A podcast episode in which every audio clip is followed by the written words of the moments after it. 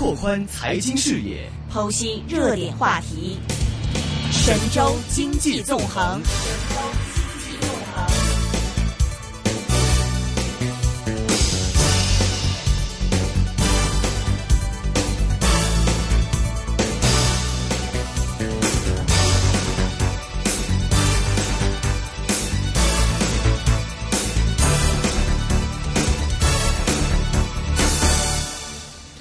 好的，那接下来我们会接通的是呢，申银万国证券的研究所首席分析师桂浩明先生来给我们讲解一下 A 股的情况。对啊，一定要今天的股市是一个大上大落的情况。对，没有他分析的话，就是差很远哦。对，哎，其实这个，而且今天很多消息面嘛。对啊，比如说今天这个，其实我一点很一直很想问嘉宾，这个关于这个一点五万亿 PSL 到底是一个什么样的概念？对。到底内地经济是不是真的那么差？要用到这么多的一些措施，对，去去去提振它的经济呢？而且这个大家都说嘛，说这个一点五万亿的 PSL，它的规模和效用实际是相当于两次降准。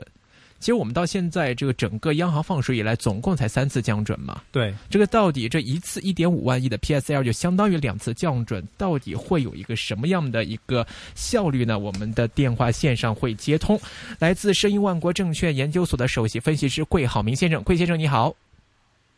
哎，您好，嗯。哎，这个其实这个今天 A 股我们也看到了，今天又是一个大幅的上落，最终收报在这个四千九百一十一点，今天又是一个一点七二个 percent 的一个升幅。现在 A 股您怎么看呢？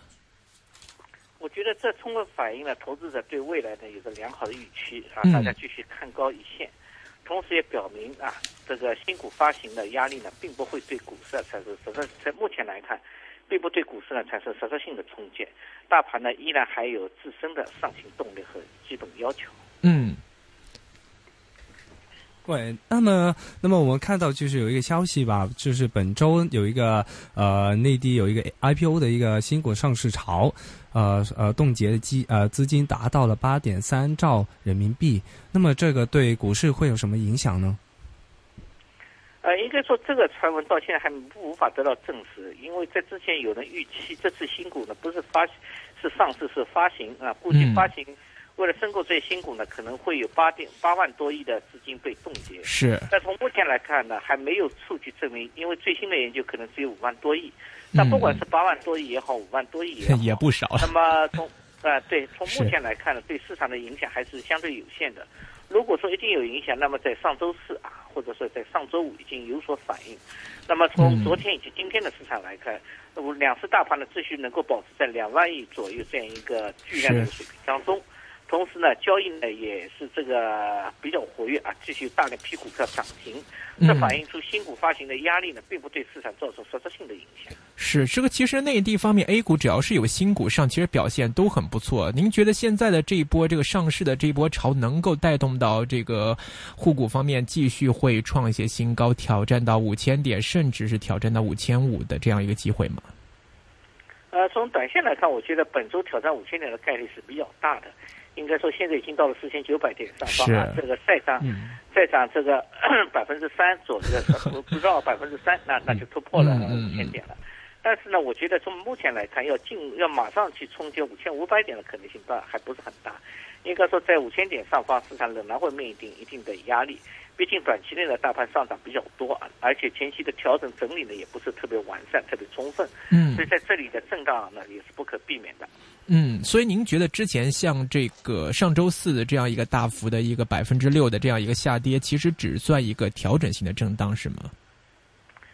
呃，应该说这个呢是在上涨过快以后，市场的内生啊发生了一次技术性回调。嗯。那么当然呢，由于一些不确定因素的出现，使得这种回调呢有所放大啊，这个跌幅呢比较夸张啊，达到百分之六点五。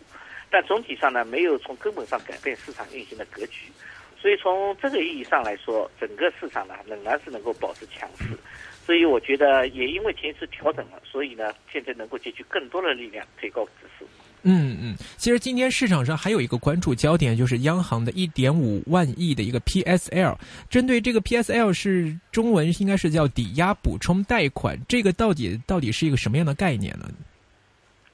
那么从正常情况来说呢，企这个商业银行啊，嗯，如果它这个在资金不足的情况下呢，可以向央行呢申请再贷款。嗯，那么再贷款呢，通常呢会有一定的额度限制。那么这个呢，就是央行向少数银行啊，或者说一些特殊银行发行的一种拿资产作为抵押的一种贷款。那么类似于呢，首先也类似于央行的定向放款。当然，你这放款它需要有一定资产抵押。所以它的前提呢，就是商业银行已经把这些资金呢已经投放了出去啊，所以呢，它就形生成了一定的资产来作为一种抵押。那么这次呢，很明显，它很可能是针对一个政策性银行，就是国家开发银行来做的。目的呢，也是像，因为我们现在正在做大规模的这个是“一带一路”啊这些一个基础性的一个建设活动，那么很多呢是需要政策性银行啊这个来承担它的一个任务。那么在这种情况下，包括保障房的开。建造、建造等等也需要政策性银行来处理，所以对政策性银行的这个最佳定向的投放资金，特别是用 PSI，也就是说这个抵押贷款啊这个形式，那么在确保流入、在确保安全性的情况下呢，增加它的一个资金的供应量，那么以此呢来推动。这个来为稳增长啊，做出一个资金上的一个保障。嗯嗯，这个我看这个有媒体形容啊，说这个一点五万亿这个 PSL 这个这个作用和威力啊，相当于两次降准呢。这个一点五万亿这样的一个，而且我看它消息面上说，现在说是最高是可以达到一点五万亿，是不是说最后的可能放出来的这个贷款的这个额度可能不会达到一点五万亿？针对这个威力和它这个规模，您是怎么看的？因为所谓呢这样的，因为这只是央行向商业银行提供了一个这个抵押贷款额度啊。是。那么商业银行是否需要那么多钱？这要根据它自身的情况，也许它需要一点五万，也许不需要。所以呢，最多它只出个上限。那么由于这个钱呢投放给商业银行呢，它实际上是一种基础货币，那么它有一个派生效应，就是资金这个货币的乘数效应，所以确实有可能会放大。那么现在一个百分点的存款准备金率啊，那么现在目前情况就得有一点二万亿到啊一点三万亿这样水平，所以呢，如果它有一定的派生的话呢，相当于多次降准，这个因素应该说是的确存在的。不过呢，它和降准是一个明显区别，降准对所有银行来说都是同样如此，而这次呢，能够拿到这一点五万亿的，只是可能是。一两个政策性银行，嗯，所以金收的银行呢，它的资金的投向也有它自身的要求，和一般的商业银行的投向可能不完全一样。所以呢，这当中呢，两者做个简单的相提并论呢，我觉得并不是一件严肃的事情。嗯嗯，那您觉得这个真正的开始了之后，您觉得对市场上的影响会有多大呢？你觉得？我觉得这个影响呢，我们没必要去做太多的一个。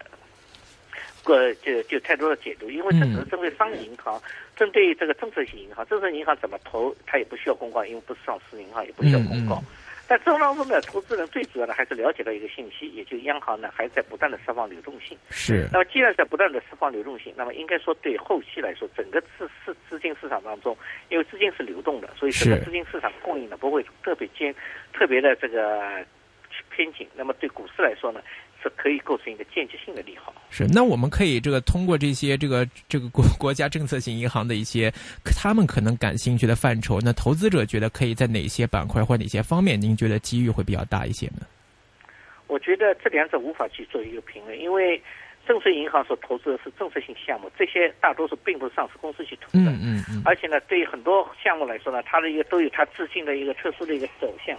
所以在这种情况下。说央行这个商业银行这个政策银行投哪些项目，这个个哪些项目股票就会涨，这我觉得这是不是一种严肃的研究方法？嗯，应该说是我前面讲过，它更多的还是对于一个整个资金格局的一个宽松，而并不是说哪个项目拿到钱了，哪个项目这这个项目的公司就会好。这我觉得这当中第一个你现在不知道它会投在哪里，第二个作为政策银行它也不需要对外公告。所以说这种联想呢，我觉得带有太强的炒作的特征，不是我们研究的一个方向。是另外最近的最热一个消息是中韩自贸协定签署，可能会预计呢会拉动中国 GDP 增长百分之二这样一个消息，您觉得这个我们应该怎么来看呢？呃，我们。中韩自贸区情况我是不是看到的，但能否拉动中国 GDP 百分之二，我觉得这可能估计有点过分，因为韩国的风险可能是拉动它百分之零点九，而中国是韩国最大的贸易伙伴啊，韩国远远不是中国最大贸易伙伴，韩国的经济体量比中国小得多，嗯，所以我判断不可能拉动中国两个百分点的 GDP。中国现在六十万六十几万亿人民币的这样一个 GDP，相当于十万多亿美元，两个 GDP 的数字，两个百分点数字是相当庞大的，我觉得这是不现实。但是有一点，中韩自贸区的政策是政策落地啊，会加强两国的经济交流啊，使得两国的经济合作呢上更上一个台阶。那么在这种情况下，无论对中国的对韩国都是一个好处，都有好处。而对这对也对这个对韩国这个经济。紧密度更高的，像山东啊、辽宁等地区啊，这个我觉得这方面的正面影响也许会更大一些。那所以港口和海运行业的一些板块，我们可以考虑多一点吗？啊，这我觉得，因为我前面讲的中中韩之间的贸易量在中国方面并不算大头，所以这方面的影响也许会有，但是。